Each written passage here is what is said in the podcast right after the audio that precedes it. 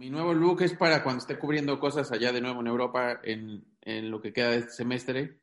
Pues la idea es verme diferente. ¿Cómo crees? ¿Te vas a volver a ir o qué onda? Voy a volver a ir. Ya pronto voy a aparecer por allá.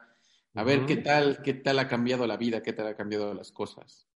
Eh, yo quisiera, a mí me gustaría, me haría ilusión que hacia final del torneo, hacia las finales de las Champions o hacia la Eurocopa, pues ya hubiera gente nuevamente en, ¿no? en las calles, en los estadios, aunque no sea a su máxima capacidad, pero bueno, sí me era ilusión porque creo que poco a poco hemos ido perdiendo, eh, pues no sé, no quiero decir interés, pero sí un poco de sabor en lo que era el fútbol. Ayer estaba viendo un, digo también qué partido, ¿no? Un recuerdo del Chivas Boca, este, de 4-0, ¿no? Y la gente, o sea, la, toma de televisión ni siquiera se puede quedar quieta por toda la gente vibrando y toda esa explosión de júbilo.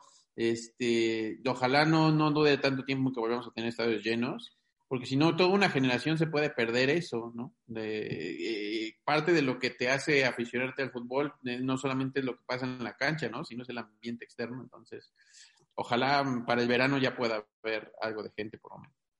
Oye, exactamente eso. ¿Cómo es una cobertura? Es muy diferente, como planteamos los dos escenarios. ¿Cómo es, por ejemplo, como tú iniciaste, cubriendo al Puebla, directamente en Puebla, después con el Interliga viajaste al extranjero y después una cobertura europea? ¿Cómo es? Pues son mucho más organizadas y mucho más limitadas, ¿no? Para bien o para mal. Yo me acuerdo cuando empecé cubriendo el pueblo en el Cuauhtémoc hace, ¿qué? Casi 15 años, en 2007, 2008, con tu acreditación de prensa te podías subir a la rampa, meter a la tribuna general de sol, entonces estar un rato cantando con la barra o luego irte, a, ¿no? Hasta tener una toma súper lejana, este, te podías mover por todos lados, no había esa limitación. Eh, y eso te permitía tener, un, yo siento, una cobertura como mucho más amplia. Luego, cuando ya fue el Interliga, ahí empecé, pero e, eso sí, cuando tenía esa acreditación, ya te decía, eh, para cubrir para mediotiempo.com en el Estadio Guatemala no podía ir a cancha. Y por el contrario, cuando fui al Interliga fue creo que la primera vez que pude cubrir un partido grabando video en cancha y pues sí se me hizo una novedad y eh, muy organizado, ¿no? Todo muy limitado. Solo podías estar detrás de una portería, solo te podías cambiar al medio tiempo. Entonces empezaron a cambiar las logísticas y el tipo de productos que podía ofrecer, hasta que en Europa, pues, no solamente eso, sino eh, todavía en el Interliga había un mix en el que la zona mixta, pues tú llamabas al jugador y el jugador que se acercaba adelante. Y luego ya en Europa le agregamos otra limitación, que es que te tenías que anotar una lista ante UEFA y según la importancia de tu medio, según el idioma que hablaras, según todo esto, es la posibilidad que tenías de acceder a uno o máximo dos jugadores después del partido. Ahora pagas la posición, no pagas por hablar con algún jugador en específico, pero pagas por la posición, el orden en el que puedes entrevistar a los, a los eh, jugadores. Entonces yo creo que en algún punto va a llegar en el que tú pagues o la empresa pague por que entrevistes a tal o cual o fulano jugador. Entonces, a lo mejor va a haber el, el, pool de los gratuitos, el pool de los que cuestan un poquito y el pool de los que, o sea, si tú pagas 20 mil dólares por esos dos minutos, pues tendrás al jugador top. Yo creo que va a ir evolucionando así eso. Oye, y por ejemplo, ¿qué te llevó a, por ejemplo, a, a ir a esas coberturas? Por ejemplo, yo recuerdo mucho en el Interliga que ibas con la mochilita, ibas con el tripié, ibas cargando otra mochila, ibas cargando la cámara, el micrófono. Hoy en día, todo mundo podemos pensar, es que eso no es posible, necesitas un camarógrafo, necesitas un asistente, ¿no? ¿Qué te hizo decir, yo puedo, yo puedo hacer esto y puedo irme solito a hacer coberturas por todos lados? la necesidad. Eh, no, a mí se me hizo muy normal, así como esta generación ya nace con celulares y, ¿no? Y, aprendiendo a hacer este, TikToks e Instagrams y Reels y todo esto, a mí nunca se me hizo demasiado extraño tener mi propia cámara de video con mi propio micrófono desde niño, creo que tenía 10, 11 años cuando me compré mi primera cámara y yo la tenía, yo grababa y luego a lo mejor me empecé a editar y, y como que podía hacer todas esas cosas y si bien tenía ayuda a lo mejor de alguien que me pudiese grabar, los compañeros de la preparatoria o algo así, pues también cuando no las tenía, de todas maneras lo hacía. Eh, y como siempre me gustó viajar, siempre me gustó moverme, pues eso, esos trabajos resultaron como muy adecuados a, a mi perfil y pues también entendía que costaba el doble, ¿no? O sea, bueno, no necesariamente, ahora si la persona duerme en el mismo cuarto de hotel no es necesariamente el doble de costo, pero pues incrementa, ¿no? 50, 60, 70% más. Entonces, en algún punto es redituable, en algún punto no. Y, y, ahora te digo que es al revés, ¿no? A pesar de que puedo hacer las cosas solo y que me gustan, no, no sé que si tienes más manos y que las organizas, eh, entre más manos mejor, ¿no? Entre más manos puede quedar mejor un, un, un, producto, siempre y cuando, ya te digo, cada persona tenga como su fin y su rol específico. Entonces, pues en principio fue la necesidad, el deseo, las ganas y, y, y nada, ¿no? siempre lo quería posible, no, no, me, no había una limitante de hoy, no, necesito un camarógrafo, ¿no? ¿Qué ha cambiado? ¿Tenemos que 13 años de conocernos? ¿Sí, va? Eh, 2008, yo creo, ¿no? Claro. Cuando entraste en Contacto Deportivo. Sí, yo entré un año antes. Eh, para 2008 creo que entraste, entonces son, sí, 12, cumpliremos 13 pronto.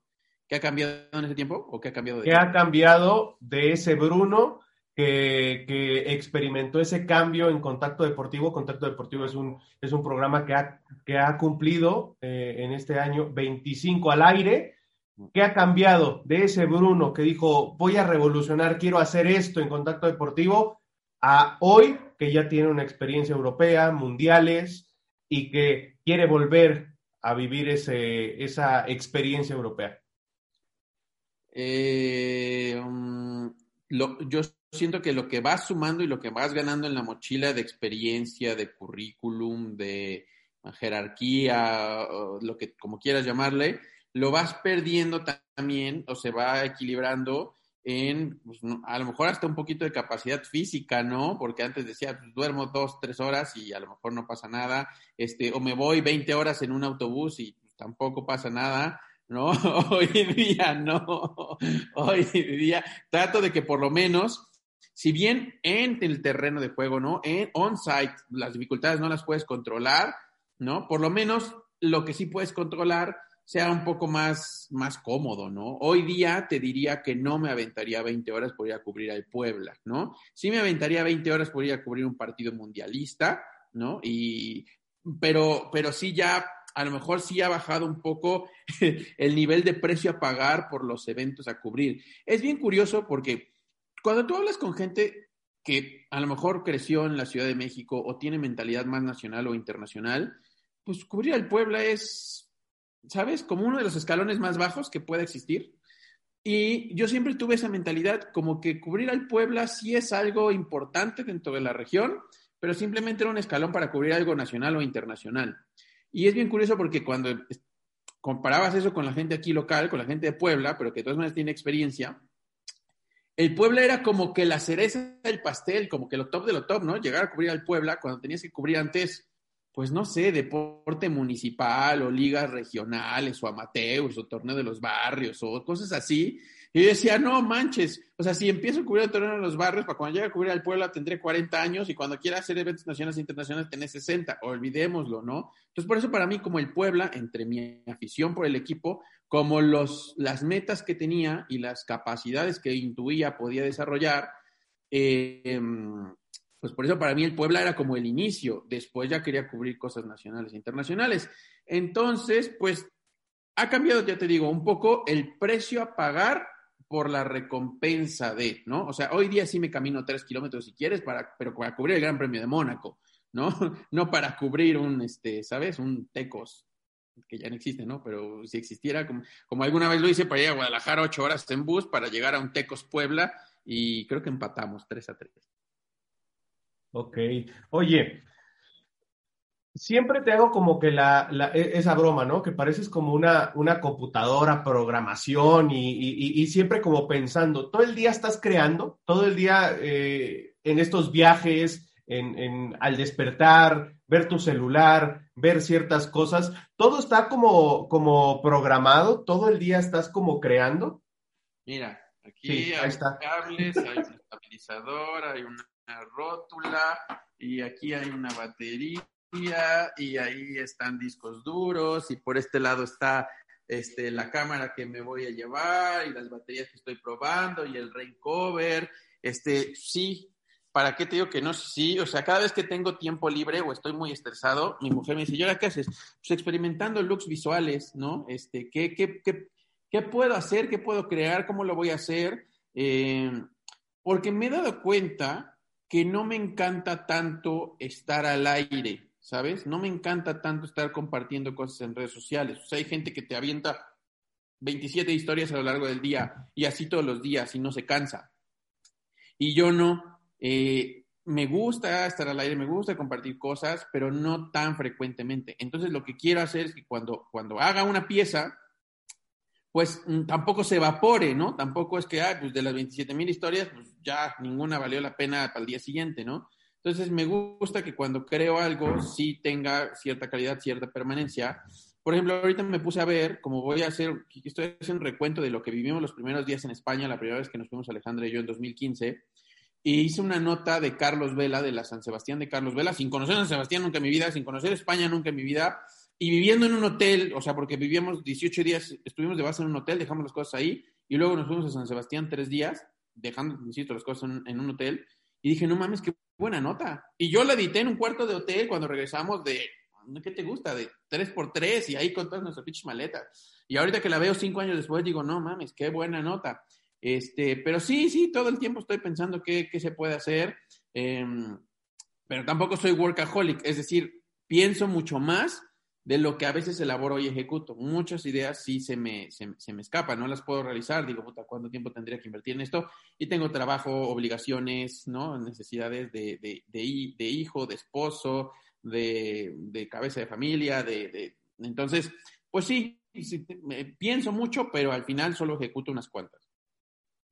¿Cómo ha sido, precisamente, ya nombrabas a Alejandra, cómo ha sido, Alejandra es tu esposa, para quien no sepa, eh, cómo ha sido la vida con Alejandra, también con esta vida tan nómada, ¿no? O sea, de pronto en Madrid, de pronto ya te vemos en Barcelona y en el siguiente partido ya te veíamos en Madrid otra vez, después en México, luego en dos segundos ya estabas en Miami, después otra vez en, en, Madrid. Hubo, una vez, esta es buenísima, en el 2018, el sorteo de la UEFA Nations League que iba a salir era el 18 de enero. Entonces yo sabía que era el primer evento UEFA al que teníamos acceso con derechos, Univisión TDN, eh, y estaba yo en México a inicios de año. Entonces, eh, quería estar en ese evento que era en Suiza. Y luego teníamos una entrevista el día de mi cumpleaños con Marco Fabián en Frankfurt. Entonces te estoy diciendo que era 7, 8 de enero aquí en México. Y ahí te va. Me agarré un, un México-Miami para ir a recoger, creo que uniformes, una cosa así. De ahí, Miami, Madrid. Estuve un par de días para dejar las cosas, para ver cómo estaba el departamento, que se había quedado cerrado a lo mejor un mes de que había estado en América, en México en particular. De ahí me agarré este, Madrid, Zurich. De ahí Zurich, Lausana. De Lausana seguramente regresé a Zurich. Hicimos el sorteo de la UEFA Nations League. De ahí me regresé a Zurich seguramente. De ahí volé a Frankfurt. Y al, paralelamente, unos días después, Alejandro de haber hecho un México-Madrid, Madrid-Frankfurt, y nos vimos como 10 días después de que había salido de México en, en, Frankfurt, el 25 de enero del 2018, para mi cumpleaños. Y así de que, ah, bueno, mi amor, nos vemos en Frankfurt en, en 10 días, ¿no? Este, pues se acostumbró a eso, obviamente, no, no, no, antes, antes de conocerme, yo creo que ni siquiera había volado sola en avión. Este, y yo me gustaba, sabía que me gustaba, pero no sabía que lo podía realizar tanto, ¿no? En 2018, eso fue el inicio de un 2018 en el que me subí a prácticamente 80 aviones, 80, 80 y tantos vuelos. No los conté, pero sí fue una locura. 20 de ellos durante el Mundial, porque ya te digo cómo inició el 2018, imagínate durante el Mundial, inclusive uno que perdí, que era Sochi-Ekaterimburgo directo, y que por complicaciones logísticas terminé perdiéndolo y tuve que hacer escala, creo que me dice Sochi, Moscú, Moscú, Ekaterimburgo, para nada más llegar a tomar el siguiente vuelo de regreso a Ekaterimburgo, Sochi. Estuve creo que cuatro horas en Ekaterimburgo, ya que había acabado el partido México-Suecia, simplemente porque como me habían comprado unos vuelos secuenciales, si lo perdía ese, pues se perdían todos los subsecuentes. Entonces, eh, me subí a 80 aviones ese año. Y mi mujer eh, se ha ido acostumbrando a eso. De hecho, ahora, por ejemplo, que no hemos viajado tanto por la pandemia, pues lo extrañamos, ¿no? Eh, tanto que ya lo vamos a hacer, un poco más por, por impulsar o por retomar lo que nos gusta. Y ya hasta es raro cuando viajamos juntos, cuando podemos encontrar vuelos juntos y coinciden fechas, pero casi siempre somos así de que uno viaja primero, otro después, nos encontramos aquí, allá. Es, es, es, divertido, en su momento fue cansado, pero es divertido y ya se acostumbró. Yo ya estoy tranquilo, al menos en, entre México y Europa Central, eh, ya sé que si le digo nos vemos en Italia mañana, bueno, pues ahí llega. Oye, y, y por ejemplo, o sea, la, la gente que ve que ya cubriste al Puebla, que ya cubriste selección, mundiales, pues a lo mejor dice, ay, qué padre trabajo, ¿no? Qué padre, qué padre ha sido toda su vida. Pero ha habido problemas, ¿no? Ha habido momentos en donde la has pasado mal. Por ejemplo, cuando saliste de, de, Televisa Puebla, hubo una racha sumamente complicada, ¿no? Fue, un poco antes de, de salir de Televisa Puebla. Eh, y podría decir que ahora mismo el año pasado, ¿no? No fue eh, en, esta progresión ascendente eh, en el que dices, bueno, pues ya agarré ruta y no, y no me freno. Eh, en 2011, bueno, primero hubo muchísimos momentos difíciles, ¿no? Cualquier cantidad de medios pequeños me dijeron que no en Puebla durante mucho tiempo, muchos años. Pero bueno, todo eso sirvió eventualmente como, ¿no? Para resistir esta parte de la resiliencia y mentalidad de decir, no importa, me han rechazado 27, pues el 28 será más grande y me aceptará. Eh, luego 2011 se me complicaron muchas cosas, muchas, muchas cosas. Se perdió el trabajo de mediotiempo.com que tenía paralelo, tenía otro ingreso paralelo y, lo, y se, y se perdió por la consecuencia de la pandemia del 2009, que fue mucho más chiquita que esta, pero bueno, ahí perdí otro ingreso y yo ya no estaba tan a gusto porque sentía que cuando cumpliese 30 años tenía que ya estar en un medio nacional. O sea, yo lo sentía como que más bien ya era muy tarde, ¿no? O sea, mi objetivo era tratar desde los 18 o 20 años entrar a un medio nacional. No se pudo, por lo menos me pude ir de intercambio de la universidad a los 20 años a Ciudad de México, ya lo sentí un poco más cerca, hice prácticas en Televisa Nacional a los 21 eh, me llevaron espacio 2006 a los 22. Entonces yo decía, bueno, no estoy ya tan lejos, pero cuando regresé a Televisa Puebla y empecé a, a crecer y a implementar cosas que quería y a vivir experiencias que, que, sabía, eh, de todas maneras se me estaba haciendo tarde para entrar a un medio nacional, ¿no? Entonces yo veía que sí, eh, hacía cosas que disfrutaba, pero iba 25, 26, 27 años. Entonces yo decía, ya no puedo, no, no puedo. Si, si no entro ahora a un medio nacional, no creo que pueda entrar yo después de los, de los 30 años. Entonces, para 2011 tenía yo 27 y ya quería yo irme. Entonces, eh, a lo mejor tensé la cuerda, forcé las cosas, forcé ¿no? marchas, maquinarias, y estuvo a punto de romperse, a tal grado que para que no se rompiese mal, mejor decidí irme a buscar oportunidades en Ciudad de México, pero no se abrieron en los tiempos que yo quería. Entonces me decía TDN, sí te traemos, sí te vamos a contratar, sí esto, pero ya había una prisa de mi parte que me decían, o te lo buscas o vas a tener que renunciar, ¿no? O sea, elige dónde quieres estar, aquí o allá, ya te di un tiempo para que, para que pruebes. Y tuve que renunciar, tuve que salir de Televisa Puebla y hubo que abrir una página de internet o desarrollarla durante ocho o nueve meses antes de que verdaderamente me llamara Univisión. Eh, antes me habían robado el coche, a mi hermana tuvo un accidente. 2011 para mí fue un año como muy complicado de volver a, a, retomar eh, fuerza. Y el año pasado también, ¿no? Después de haber vivido cuatro años y medio en Europa, desarrollando la corresponsalía, un equipo, pues diferentes situaciones, así como te dije, las anteriores se combinaron para que mejor decidiese regresar un tiempo a México. Mi plan era de uno a dos años, pero estar en oficina y cosas en estudio, ¿no? Y también de repente salir al aire y esto, pero entre la fusión y la pandemia, ¿no? Que nos ha hecho trabajar en casa, pues ha sido un año complicado, ha sido un año en el que prácticamente no he hecho coberturas. He aprendido mucho y crecido mucho en el área digital, con la cual me he encariñado, pero sí ha sido un año complicado en el sentido profesional, que sí, sí extraño mucho estar en algún estadio, estar en un autódromo. Eh, eh, pues, pero bueno, así lo entiendo, compadre, que, que, que, que va a haber momentos altos, momentos bajos, momentos altos, momentos bajos. Eh, ojalá sean más los altos a partir de la experiencia, pero si no, pues habrá que resolverlos. Hasta este momento de tu vida, o sea, haces una retrospectiva, ¿cuál ha sido el mayor logro que has tenido? Puede ser personal o profesional. Yo creo, fíjate, el momento que más valoro hoy día de, de la experiencia europea podría ser cuando fueron mis papás a visitarme por primera vez en 2015, después de nueve meses de no verlos. Eh, ese es el mayor tiempo que he pasado sin ver a mis papás físicamente, ¿no? Porque finalmente mi esposa está conmigo en todas estas aventuras, en todas estas experiencias, y si tú quieres en alguna entrevista algún jugador top de Champions League, Club, Van Dijk, Suárez, muchos, ¿no? Este, la mayoría de las veces mi esposa está junto a mí pero no me había tocado que mis papás pudieran estar junto a mí. Entonces, la primera vez que los vi después de nueve meses fue un gran momento y después pudieron ir eh, cada uno por su cuenta y me vieron en, acción, ¿no? En, lo que estaba haciendo con mi papá. Alguna vez incluso estuve en la cancha del Wanda Metropolitano o fuimos a Wembley. Eh, porque no pudimos ir al Mundial de Rusia 2018, yo quería que fuésemos, pero con la carga de trabajo que veía dije, no, esto va a ser suicidio si lo llevo.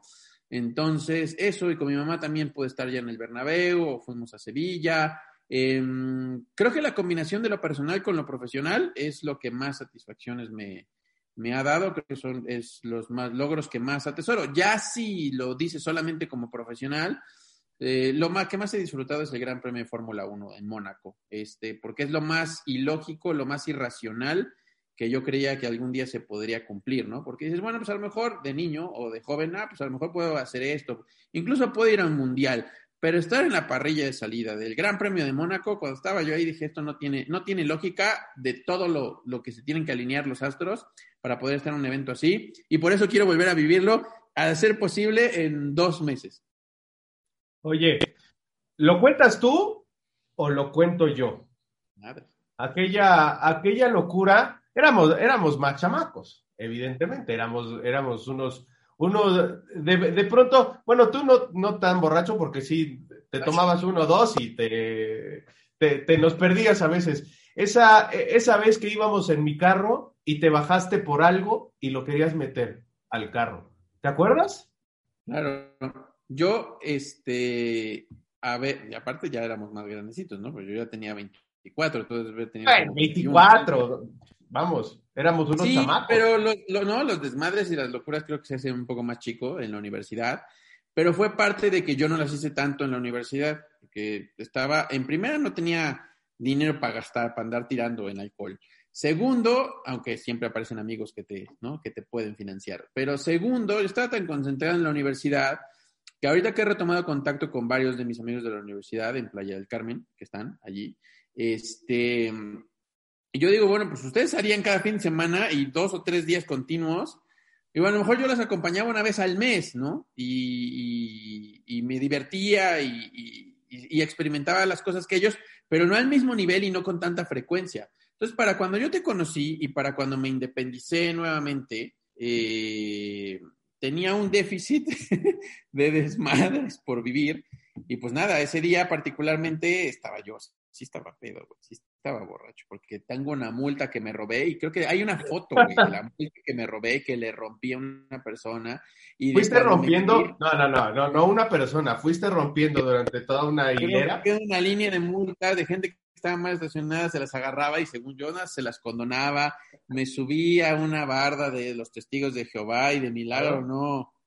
No, me, Estaba no, del antro donde íbamos, donde íbamos saliendo. Y ya de regreso, el tema es que la boya creo que estaba estorbando. El tema de esta boya gigante estaba estorbando. No sé en qué punto creí que podía caber en tu coche y que iba a ser un bonito recuerdo.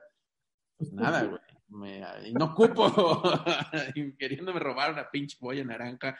Ah, 24 pues, años, ya te digo, no, no, algún pequeño, un pequeño desliz divertido de, de algunas cosas de la vida. Desde entonces eras como muy reflexivo, ¿no? Cuando recuerdo, eh, esa, esa la voy a contar yo, ¿no? Cuando, cuando estábamos en el soccer bar, yo tenía un, un, barcito ahí chiquito en, en, La Paz, allí en, en Puebla, y, y, de pronto estábamos la gente de Contacto Deportivo, y de pronto se para a las 2, 3 de la mañana, se pone en las escaleras de afuera, y le digo, compadre, ¿qué haces? Nada, viendo el tráfico. Y no pasaba nadie, no pasaba absolutamente nadie. Y después se aventó en unos sillones, es el bambú, soy un panda. Locuras, pero... no, me acuerdo. Pues sí, compadre, pues es que tenías que abrir hasta las 3 de la mañana y si querías cerrabas a las 3 de la mañana y nos podíamos quedar hasta el amanecer y teníamos una generación de amigos que eran solteros y que trabajábamos juntos y todo estaba cerca del canal. Entonces, pues todos los ingredientes se daban para poder este, pues, disfrutar, ¿no? Y, lo, y eso seguramente estaba yo medio jarras em, cuando lo del tráfico. Eh, y no, no recuerdo por qué lo habré hecho, pero la parte reflexiva y la parte de análisis, pues sí, siempre la he tenido, ¿no? Siempre me ha gustado tratar de entender lo más que se pueda dónde está uno parado porque si lo entiendes, creo que es más fácil hacia dónde puedes moverte, dónde pueden ir tus, tus siguientes pasos, ¿no? Las herramientas con las que cuentas, las adversidades a las que te enfrentas. Y eso del tráfico, del co los coches, yo, yo, recuerdo haber leído mucho un libro de Fórmula 1 de niño, en el que decía eso, ¿no? Las, las, las trayectorias y las mejores formas de conducir, digo, yo sé que esto era automovilismo deportivo, ¿no? Pero en general, ¿Cómo puedes ir fluyendo mejor en el tráfico? Y ese tipo de cosas a mí me gusta hacerlas y analizarlas y, y pues nada, ir fluyendo y no, y no atascándome y no complicando. Entonces, no sé aquel día por qué habré salido a ver el tráfico, pero más que todo pues porque estaba medio borracho. a ver, yo, yo vamos a ir cerrando, compadre. Y, te voy a plantear unas, eh, unas preguntas y me vas a decir falso o verdadero, ¿correcto? ¿Te gusta más la Fórmula 1 que el fútbol? Hoy, 2021, sí, verdadero. Eh, pero no ha sido así siempre, ¿no? O sea, ha habido, yo creo que si fuéramos año a año diciendo falso, verdadero, falso, verdadero, sería como muy, muy parejo, ¿no? Muy, eh, muy competitivo, que es lo que me gusta más. Pero cambia, ¿eh? Cambia año con año. ¿Ya quieres tener hijos? No, eh, pero tampoco tarda mucho. Igual si me preguntas el próximo año, igual y te cambia la respuesta.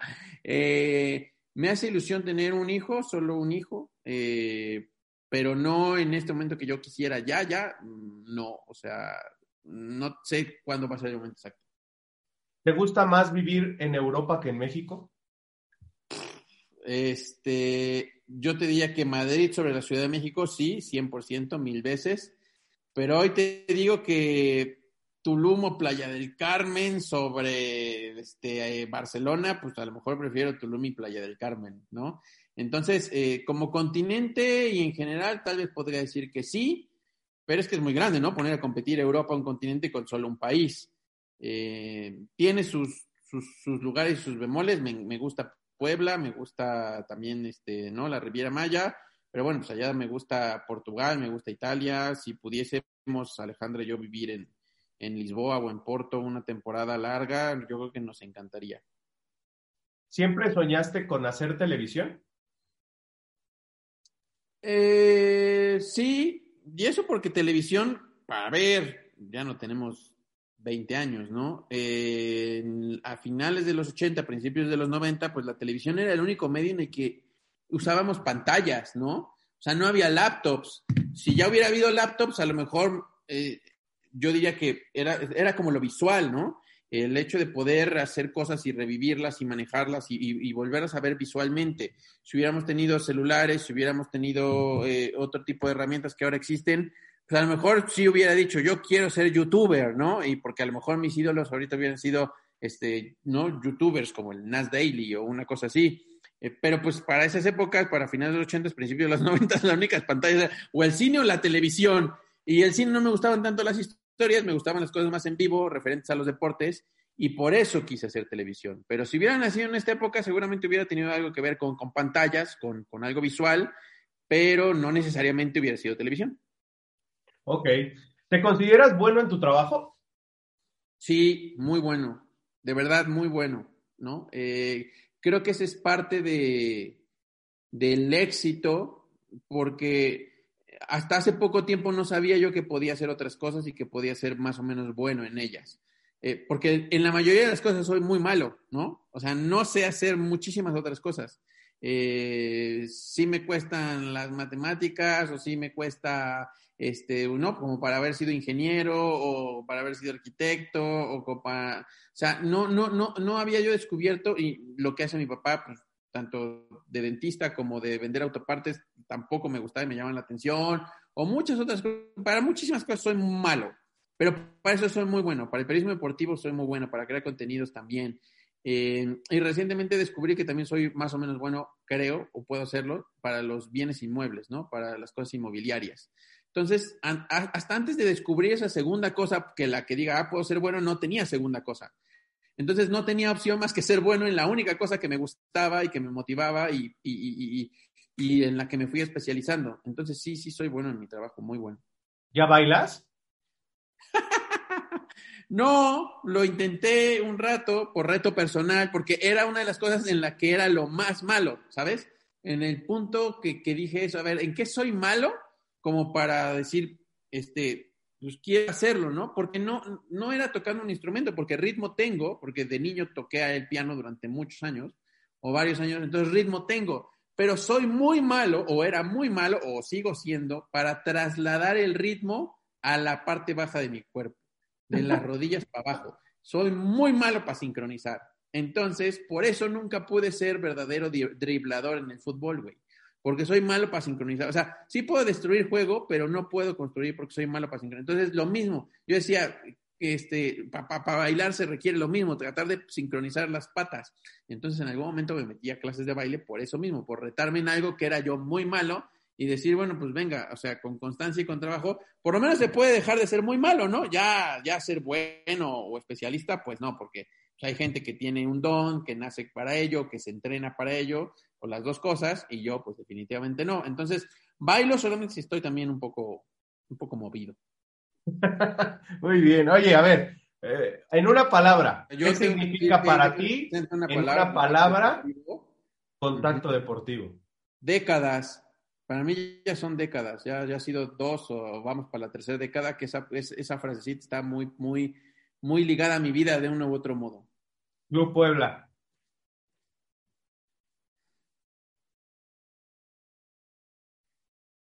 Yo creo que la primera década de mi vida fue ilusión y las siguientes dos décadas ha sido frustración.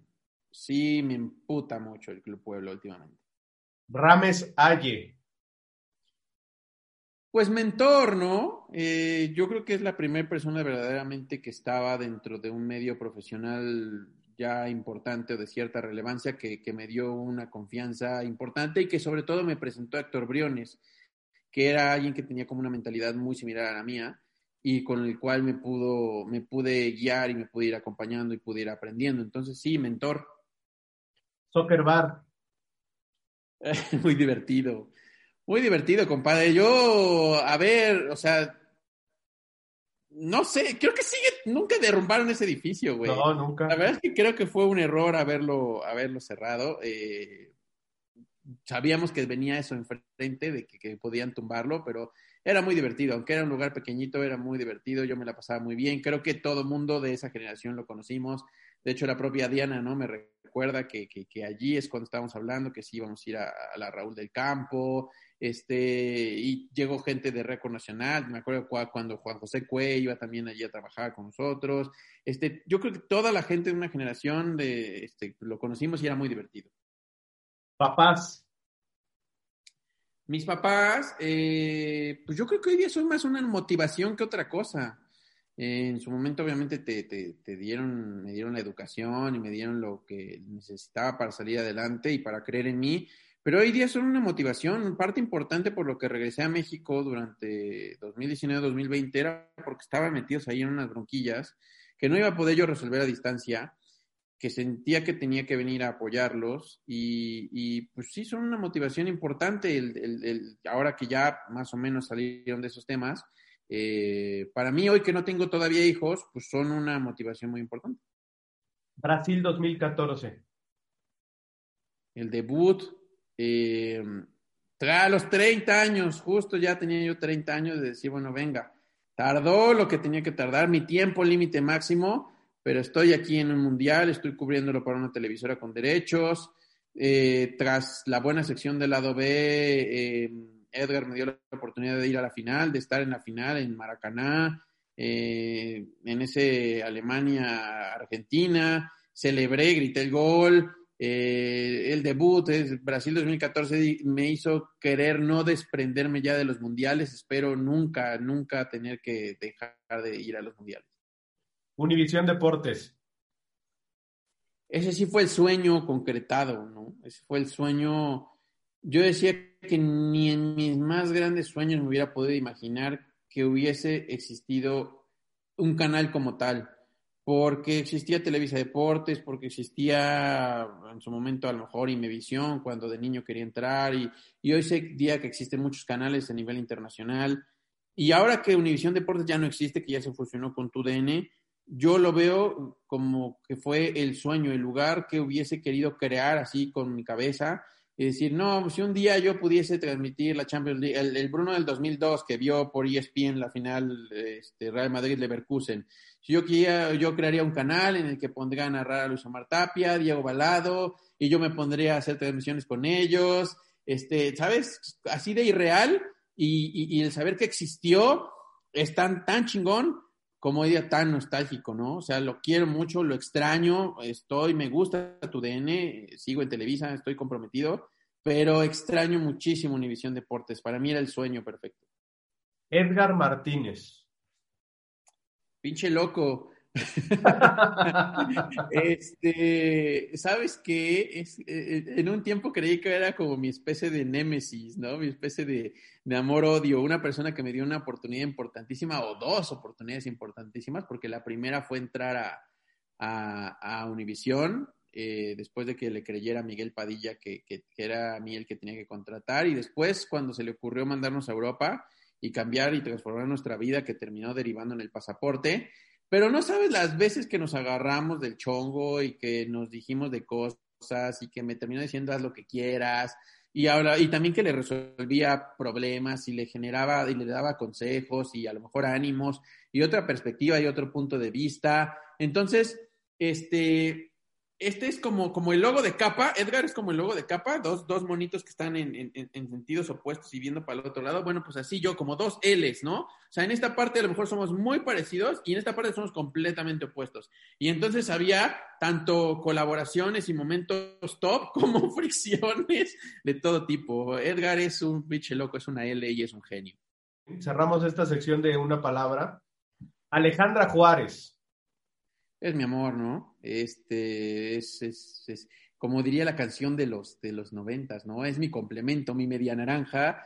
Eh, es la persona que no creía que fuera a existir, esa es la realidad. Por eso durante muchos años creí que no iba a casar, porque eh, no creía que hubiera una persona que se adaptara tan bien a mí o yo a ella, y pues es, es, es, es mi amor, ¿no? Cuéntanos, ya casi para cerrar, algo que nadie sepa. Que nadie sepa. Que nadie sepa. Jugoso. Algo chingón. Algo jugoso, que nadie sepa, chingón. Este, pues no sé si nadie sepa, porque seguramente mis papás lo saben y se acordarán, pero hoy día para mí tiene cada vez más valor, porque yo, yo supongo que en ese momento no sé, hasta a lo mejor se me hacía normal.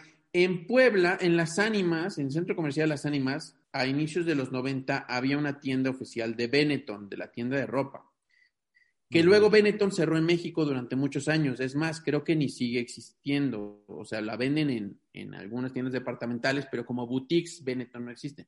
Entonces, eh, eh, era una tienda de ropa normal pero cada vez que iniciaba una temporada de Fórmula 1, promocionaban los post con, pósters del equipo de Fórmula 1, Benetton, eh, la tienda. Entonces los, los pegaban en los, en los cristales.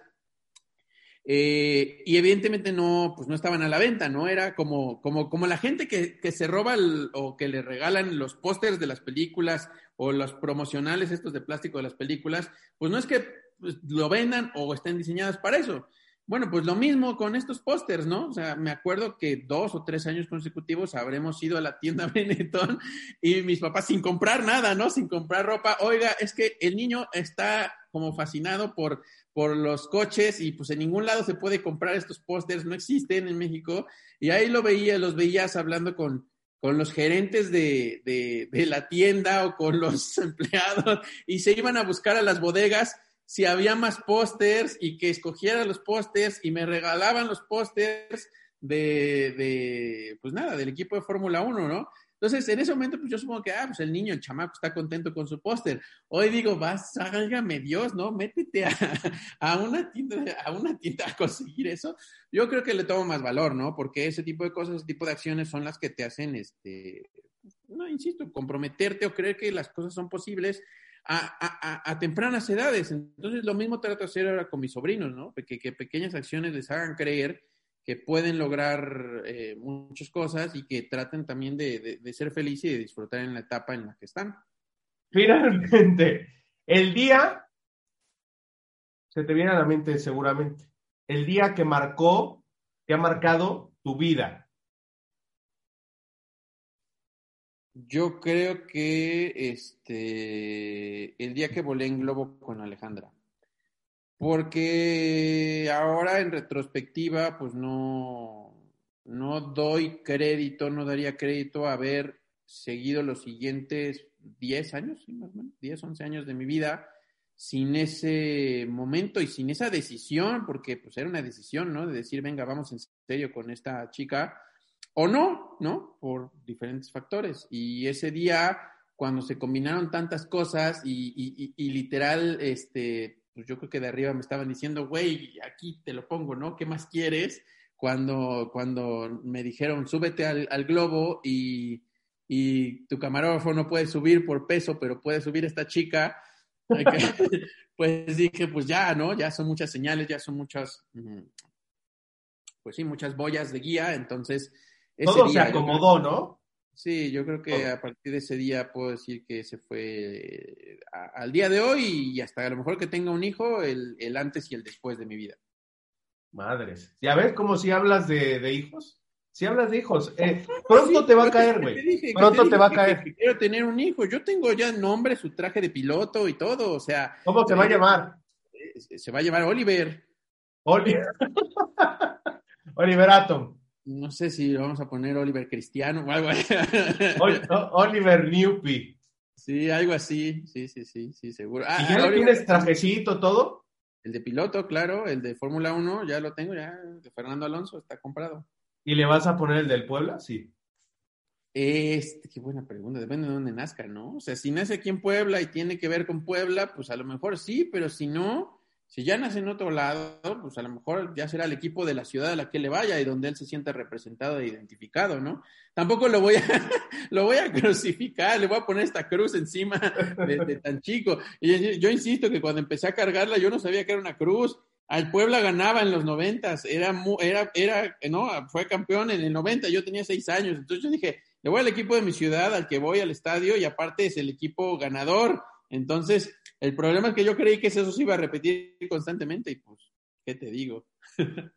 Muy bien, compadre. Pues muchas gracias. Gracias por compartirnos eh, aspectos de tu vida y gracias, evidentemente, por ser el padrino de esta, de esta emisión, porque, pues sí, representas mucho para mucha gente, para, para mí en lo personal, mucho, mucho, porque eh, has confiado en mí, porque has estado ahí presente y, y muchísimas gracias, compadre. Y de nada, un gusto, ya sabes que no solo contigo, ¿no? que sí es particular, que sí es eh, un, aprecio grande, eh, tengo otros tres compadres, son, son cuatro, este, eres tú, es Tony, es Huicho eh, y Nathaniel. pero bueno, haber vivido contigo la parte del periodismo deportivo creo que es muy, igual con Tony, ¿no? Como que, que te une más, nos une más y el haber tenido o seguir teniendo, porque vendrán a futuro eh, más eh, chavos o gente con la cual vivir y compartir este gusto y esta pasión. eh, que se ha convertido en nuestro trabajo y en parte de nuestra vida, ¿no? Porque no lo dejamos simplemente ahí en el, en el aire, eh, que lo, lo, convertimos y a buen nivel, ¿no? Entonces, ojalá sigamos viviendo experiencias en los próximos años eh, relativas al periodismo deportivo y, y, y, también a la vida, si es que en algún momento tenemos que dejar este mundo, porque pues ya sabemos que es complejo sobrevivir en él, ¿no? Venga, un abrazo, compadre. Gracias. Compadre, bye.